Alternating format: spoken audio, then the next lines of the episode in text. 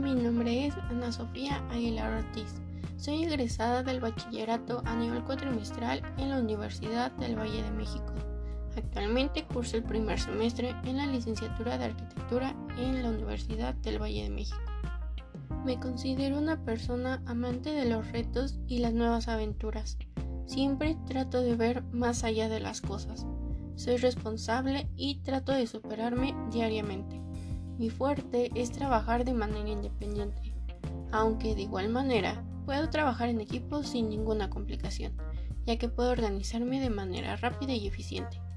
Varios me reconocen que soy alguien muy dedicado a lo que realizo y que puedo llegar a ser un buen líder.